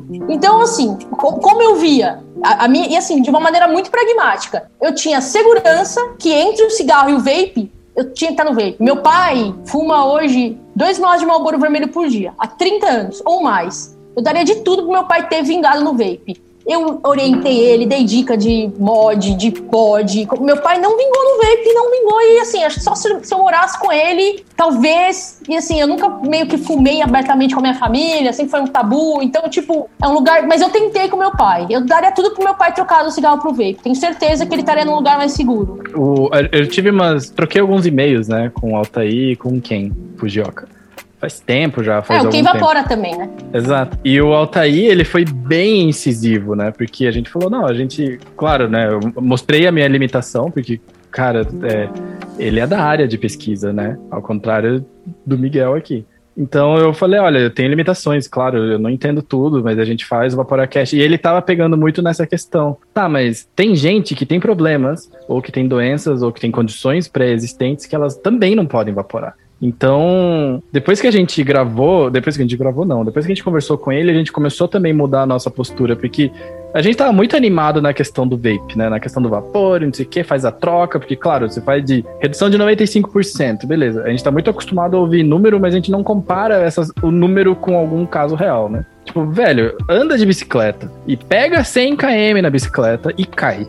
Tipo, mano, isso é 100%. Agora anda 5 km por hora, que é a velocidade que a galera anda na rua, e você cai de bicicleta, você ainda se machuca, mas não é mortal, não é nada tão grave, mas você pode cair de mau jeito ainda se você não né? Dependendo do teu corpo e tudo mais, né? Sim. Então, claro, o risco ele ainda existe. Só que aí a gente começou a adotar uma frase a mais no, no nosso bordão, jargão, né? Que você não precisa, né? Explicando assim no geral, né? Você não precisa evaporar e que o vapor, ele é uma transição. Né? A gente fez questão de começar a adotar isso junto, porque, né? Como eu falei, a gente tava bêbados pelo... Embriagados pela... Pela vontade de falar, tá ligado? Sim. E aí a gente começou a pegar mais nessa parte. Só que a gente nunca teve a oportunidade de gravar ou de conversar que a gente até conhece. Eu conheço algumas pessoas que pararam de, de evaporar, que, por exemplo, assinantes do Vaporacast, que venderam o kit inteiro aqui, tipo, tipo o que você está querendo fazer. Uhum. foram lá no nosso grupinho fechado lá, alguém botaram, ó, oh, galera, eu tô me desfazendo aqui da minha coleção. E lembro que eu até falei, fui chamar ele no privado. Falei, cara, tá tudo bem aí? Você tá precisando de grana? O que que tá rolando? Ele, não, não, é que eu parei de evaporar e tudo mais. E ele pediu desculpa por parar de ser assinante. Falei, cara, pelo amor de Deus, você tá fazendo o melhor, né? A gente, a gente começou nessa onda para parar de fumar e parar tudo é o melhor a se fazer. O vape ele não é uma, uma ferramenta definitiva, é, não deve ser uma ferramenta definitiva, ela tem que ser uma parada transitória. Tudo bem que se teu trânsito for tipo o meu aqui, que eu tô faz dois, três anos nesse, nesse limbo, mas ainda é, é, pouca coisa. Não, mas eu acho mesmo, eu acho que é o seu tempo, o é, é tempo das pessoas. É tipo, de novo, é uma, é uma proposta de redução de dano. É melhor ficar oito anos na transição com vapor do que ficar fumando durante oito anos. Acho que as pessoas têm que ter o tempo delas. Isso que vocês falaram, do médico ter a sabedoria de virar pro cara e falar, não para de fumar agora, eu acho isso do caralho. Eu já ouvi isso do meu médico, de eu estar num momento muito ruim, né, de saúde mental, e ele falar, esquece parar de fumar agora. Você não vai, tipo, não faça isso agora. Isso é uma sabedoria do médico de olhar para o paciente de uma maneira holística, holística no sentido, né, de compreensiva, uhum. de olhar para o paciente como um ser humano cheio de complexidades, de saber que ele precisa estar tá bem como um todo, e que se você tirar o cigarro faz mal, faz mal pra caralho. Só que se você tirar o cigarro dele hoje, de repente ele não segura a onda da depressão que ele tá, e aí ele, sei lá, se mata e foda-se que ele tá fumando. Mesmo que ele não se mate, né? Isso aí vai deprimir o sistema dele de outras maneiras e ele ele vai se fuder de jeito. Exato! Então, uma coisa, assim, o meu médico sempre foi um cara muito. Eu confio muito nele, o meu psiquiatra. Tipo, é um cara que trabalha comigo há muitos anos, acompanhou muitas fases da minha vida, eu bem, eu pior, eu melhor. E é um cara que sempre falou, e ele nunca trouxe o assunto vamos parar de fumar, até que eu tivesse, por exemplo, muito bem. Ah, que legal. Então, um dia que eu voltei no consultório, ele falou: Cara, você tá bem, né? A gente já tirou todas as medicações, você tá indo sozinha do caralho. Vamos parar de fumar? O que, que você acha? Acho que é um, acho que é um momento que você tá forte, saca? Sim, não, eu concordo contigo e assim, eu acho que é só mais uma aproveitando para reforçar o que o Miguel falou e acrescentar mais uma coisa. O vape é uma ferramenta, existem outras ferramentas. Não necessariamente, como o pai da Ana, por exemplo, vai se adaptar ao vape. De repente ele se adapte ao tabaco aquecido, de repente ele se adapte ao adesivo, de repente ele se adapte ao BUP, é. É, de repente ele se adapta à meditação, ou de repente ele não se adapta a nada disso. O que, que é o tabaco aquecido? Tabaco aquecido acho que é o que funcionaria para teu pai, mas ele ainda não entra no Brasil. Ah, né? Tabaco que aquecido que é, é um produto novo, não, é um produto novo da indústria tabagista, que aqui no Brasil ainda não foi liberado, que é, na minha opinião, um grande absurdo. Meu pai não mora no Brasil, hein? Dá pra, acho que dá pra fazer Opa, esse esquema. Explica ah, facilitou. Mora? Ele mora no Panamá, que é tipo uma extensão dos Estados Unidos, então tudo bem. Sim, é bem possível que lá, de repente. E o Pact Act lá, ele não é no Panamá, é só território. Território Não, o Panamá é tipo. Tudo pode no Panamá, gente. O Panamá é terra de ninguém, tá tudo bem.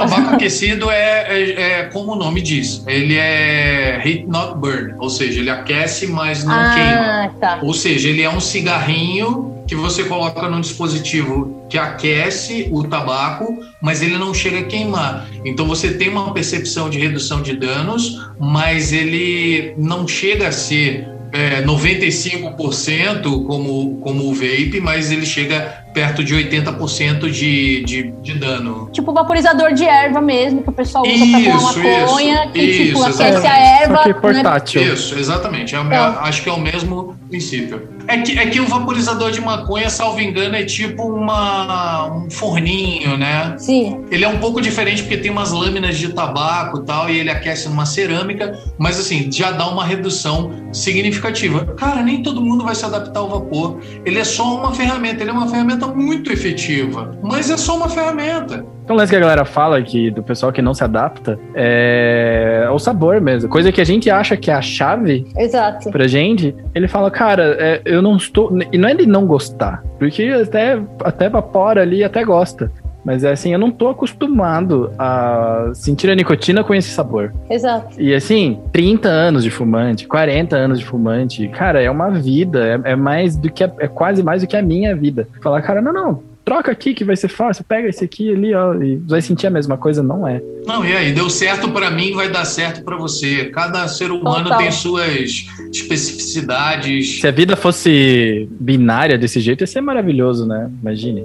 Total. E para finalizar, Ana, você recomendaria ainda hoje, você ainda recomendaria o vape? Sempre, 100%. Qualquer pessoa que viesse até mim, fumasse, falasse, ah, quero parar de fumar, eu falava, velho, tenta evaporar sim, tenho dúvida nenhuma. Sou super palestrinha do, do vapor, sim, até hoje. Até porque a minha história, para uma pessoa que quer parar de fumar, é uma história, né, que fala, bom, realmente eu parei. Realmente foi transitório. O vapor para mim funcionou. Então, eu super recomendaria. Uma coisa que a gente não te perguntou, nessa tua fase de transição, você transicionar do cigarro pro vaping foi, foi de boa, assim? Tipo, beleza, você, você evaporou bastante e tal, você sentia que você estava evaporando muito, fumou dois cigarros, mas assim, você sentiu que foi uma coisa tranquila? Foi tranquilo. É, acho que a primeira semana foi uma semana em que eu ainda fui meio híbrida, né? Fumando um pouquinho de cigarro e evaporando. Depois eu quase, assim, não fumava mais cigarro. Era só vapor. Não tem mais como, né? Não tem mais como. Depois de não uma semana, mais, você, mais. puta, pega o cigarro você fala, nossa, que coisa horrorosa. Que... Meu Deus do céu. E aí, assim, de, desde que eu parei de vaporar, eu acho que eu falei, né? Que eu fumei... Talvez eu tenha tentado fumar um ou dois cigarros. Desde que eu parei de vaporar, seis meses. Não consegui passar do segundo ou terceiro trago. Não, não dá. Eu fiquei, eu fiquei incomodado, é, também. É, é muito ruim. Eu fiquei incomodado porque o gosto na boca não saía nunca. Nunca, nunca mais. O gosto, Na tua vida né? você vai perder aquele gosto. Nunca mais, deve estar tá aí ainda.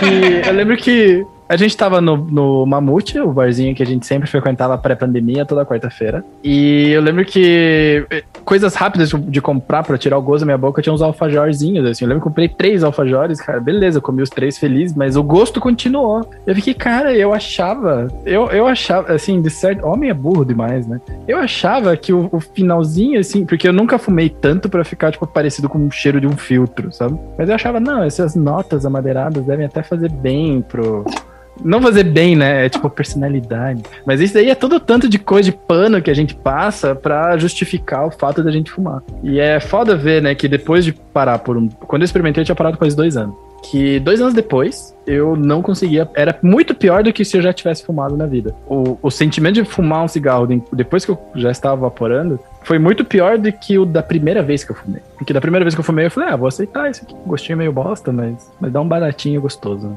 E não é, né? Porque aí você já tem uma referência e você sabe o que, que você sabe o que você esperar. Sabe que dá para ser melhor. De um tabaco, de nicotina e puta, não é, não dá mais. Simplesmente não é. dá mais.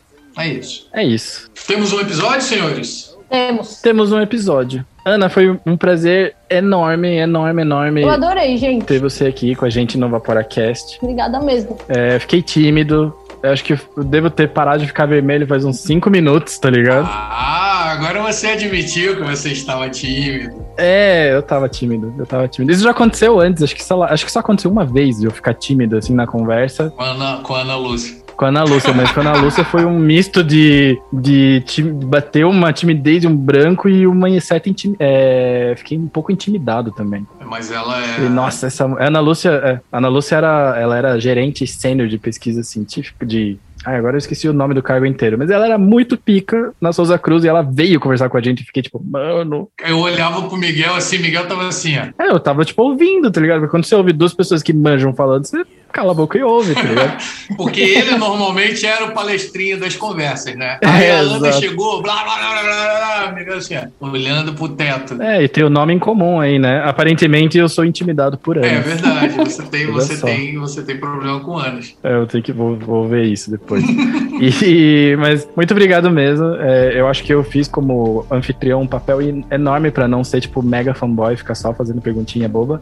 E, mas eu tô muito feliz mesmo de você estar aqui com a gente contando tua história. E como o Ângelo falou, esse episódio é muito importante, porque a gente só falou sobre parar de evaporar mas a gente nunca teve a chance, ou a gente nunca foi atrás também. É claro que é um, é um problema nosso, mas foi muito bom a gente poder falar sobre o parar de evaporar também, né? E que é ok, tá tudo bem. E não é, não, não é questão tá tudo bem. É isso que tem que ser feito. Eventualmente, todo mundo que tá aqui vai parar de evaporar. Eventualmente vai começar a cansar de evaporar também. Porque esse lance do vício de ter que pegar o meu vape, ter que fazer uma build e tudo mais, isso também vai começar a dar no saco, né? E o interessante é que você não pense assim, que pense, vou parar porque a minha saúde vai ganhar mais. Eu coloquei as ideias meio tortas, mas Ângelo é contigo.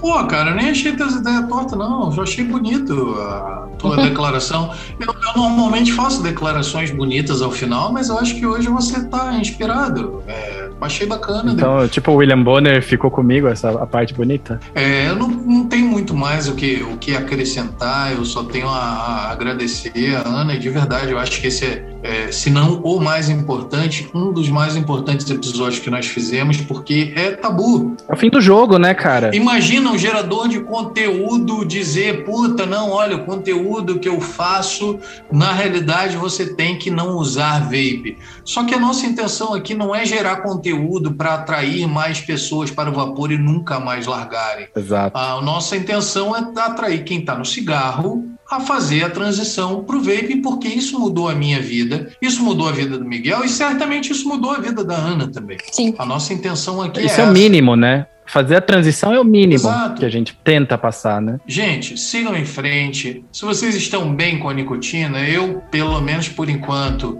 me sinto super bem com nicotina. Sou uma pessoa que consumo nicotina, consumo é, é, cafeína. Então, só queria agradecer mesmo a Ana pela oportunidade aí de, de, de trazer esse depoimento para gente.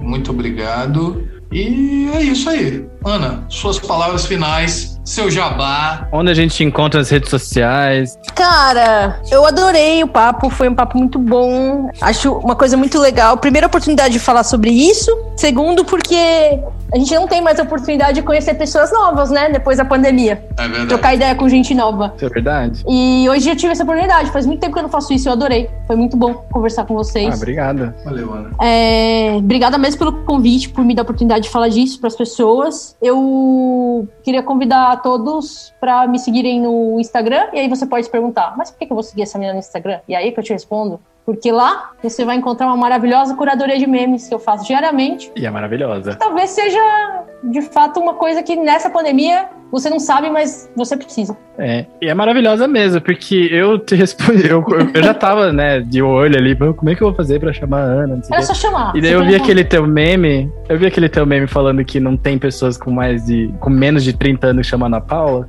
e eu lembrei que o meu nome é o novo Enzo. E eu é pensava verdade. assim, eu falei, nossa, Miguel só tem, tipo, avô e eu, né? Tem muitos Miguéis. Tem muitos, e agora eu sou o novo Enzo e, tipo, ando no shopping, quando, sei lá, se eu andar no shopping, eu vou olhar para trás o tempo todo. Já começou esse lance, né, de ouvir Miguel, deu aonde? E é só uma criança correndo, sabe? Sim, sim, eu conheço um Miguel de 10 anos. Aí, ó. É, mas é isso. Eu, enfim, queria convidar as pessoas a me seguirem lá. Também tô no Twitter, Ana Underline Freitas, e no Instagram, arroba AnaBSF. E é isso, eu acho. Obrigada por me escutarem e por, por me convidarem. É muito. Uma grande honra, de verdade. Obrigado. A honra é nossa e dessa vez é de verdade. a gente fala só pra falar. louco! Tô brincando. Porra, sacaneando todo mundo que já passou por aqui. É, é fanboy é, é uma cara. merda, né? Sabe por quê? Quando, quando a gente tá gravando podcast, eu entro no modo prolixo. E o modo prolixo é fala tudo que vem na minha cabeça. Mas é isso daí.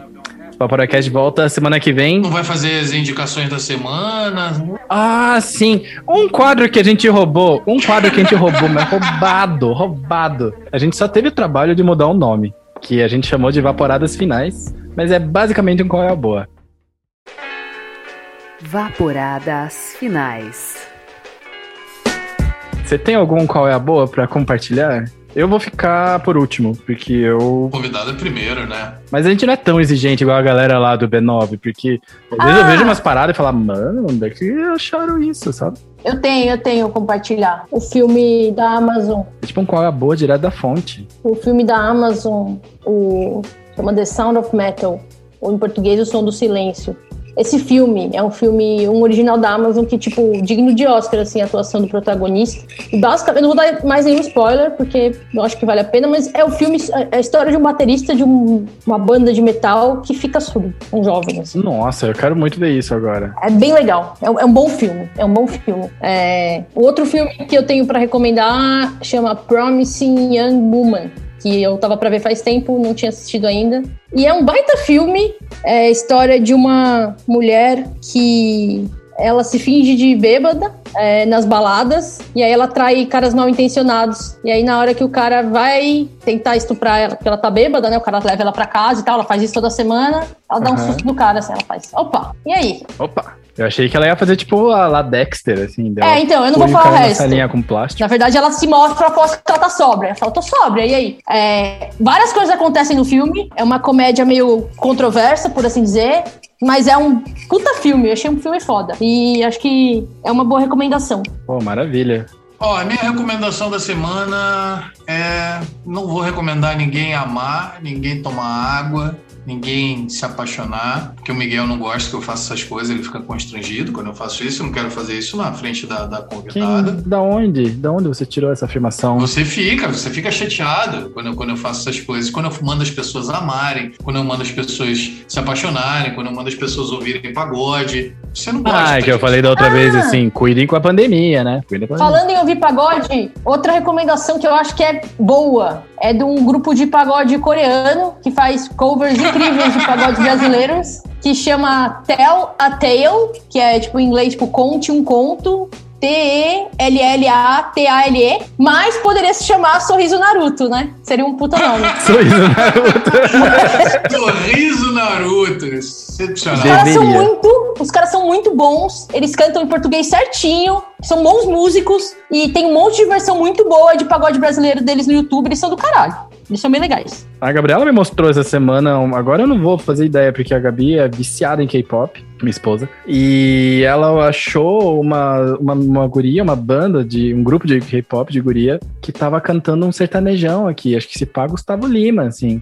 E, tipo, numa parada ao vivaço. Eu fiquei, cara, é tão esquisito. Porque ela canta direitinho, mas a gente não tá acostumado a ouvir na voz delas, né? Sim. Aliás, a gente tá acostumado a ouvir ninguém fora do Brasil cantar sertanejo. Sim. Mas essa não é a minha recomendação da semana. Eu tenho uma recomendação da semana brilhante que vocês nem. Não, você tem recomendação, caralho. Eu tava falando. Eu vou ter que ir aí na tua casa te agredir, né?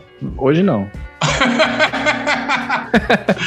então, eu tava dizendo o seguinte. Que independente de você não gostar, você falou que na pandemia a gente não encontra ninguém. Talvez isso não seja verdade. Quero deixar aí esse em aberto pra galera refletir. Em aberto. Talvez a gente encontre, talvez a gente não encontre. Talvez você encontre um grande amor na pandemia, você não sabe. O Gael Garcia Marques escreveu algum tempo atrás O Amor nos Tempos de Cólera. É verdade. Quem sabe você não encontra o amor nos tempos de Covid? Você não sabe, querido ouvinte.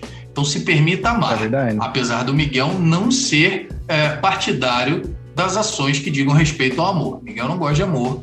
Se quiser falar de amor, fale com o Marcinho, mas não fale com o Miguel. Não, não fale com o Miguel. Quem é Marcinho? Nossa senhora. Porra, como que é Marcinho, velho? Sério, não, é, velho. Eu não sei, você tá vendo como é que eu sofro, né? Aí, ó, a maior prova de que o Miguel não fala de amor, não gosta de amor, é que ele não sabe não quem é o Marcinho. Marcinho. Se quiser falar de amor, Quase cuspi água aqui. com o Marcinho. Marcinho, cara. Nossa, eu, não- eu nunca tinha ouvido. Me desculpa, desculpa a minha ignorância, eu tenho direito também. Cara, glamurosa, rainha do funk, poderosa, olhar de diamante, nos envolve, nos fascina, agita o salão. Que isso, cara? Conhece o Marcinho? Ah, essa parte eu sei. Essa parte eu sei. Não, e o Marcinho é o, é o trovador que fala sobre a glamurosa. É o ícone do funk melody. Exato. É óbvio, é o ícone do funk melody do amor. Espalhe o amor. Eu desconfio que o, enquanto o Ângelo acha que recomendar, ele faz esse discurso todo. tá? Não, mas assim, eu essa semana eu tive procurando coisas para reler, coisas para revisitar.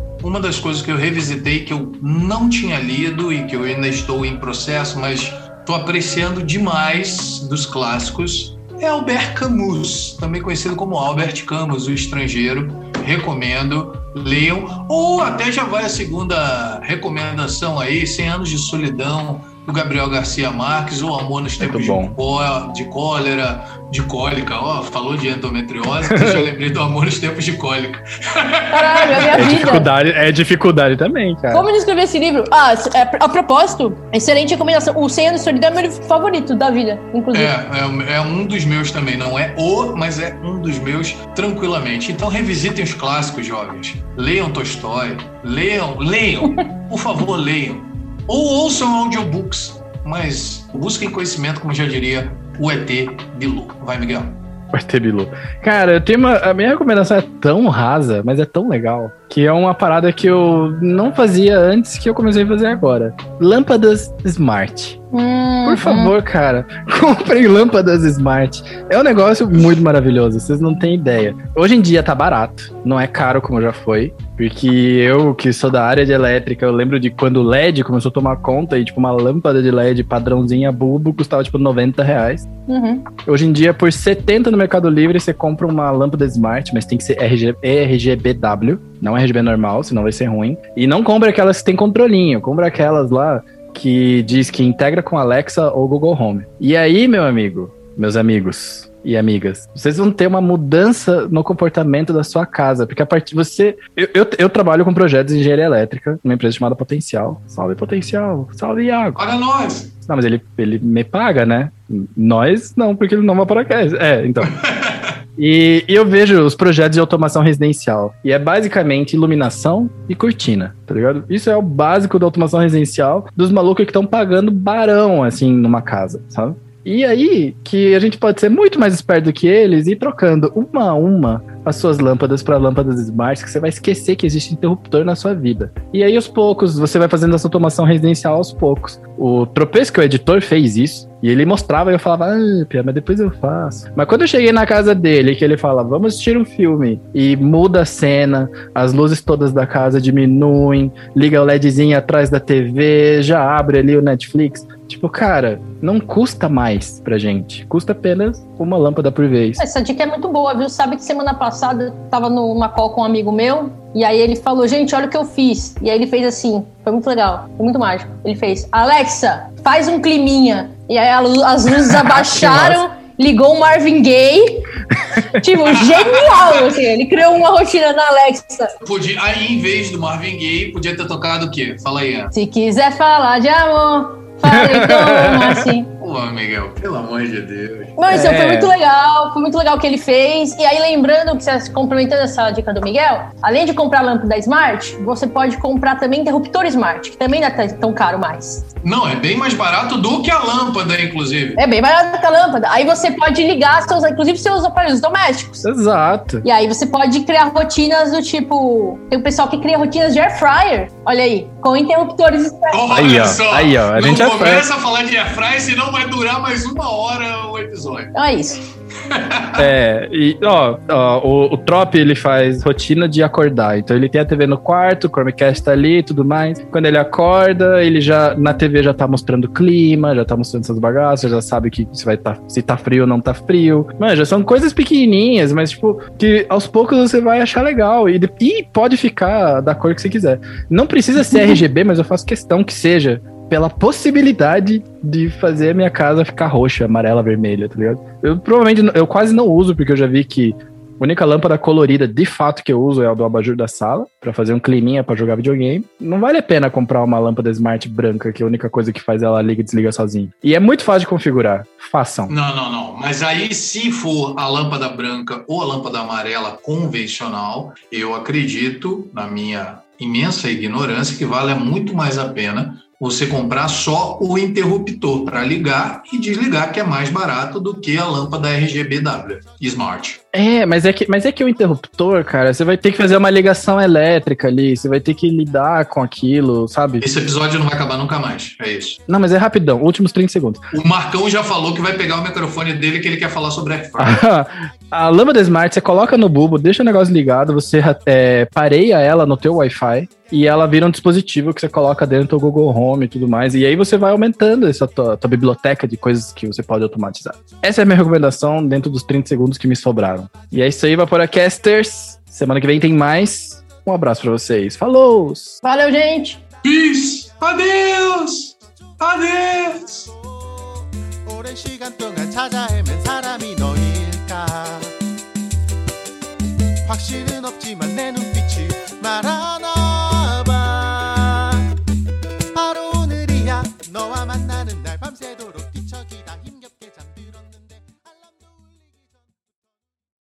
Sua mensagem está sendo verificada pelos mo- moderadores e ainda não foi enviada. Que porra é um essa? palavrão, né? Aí Eu acontece. falei isso. boa noite, vai para casters. Poxa.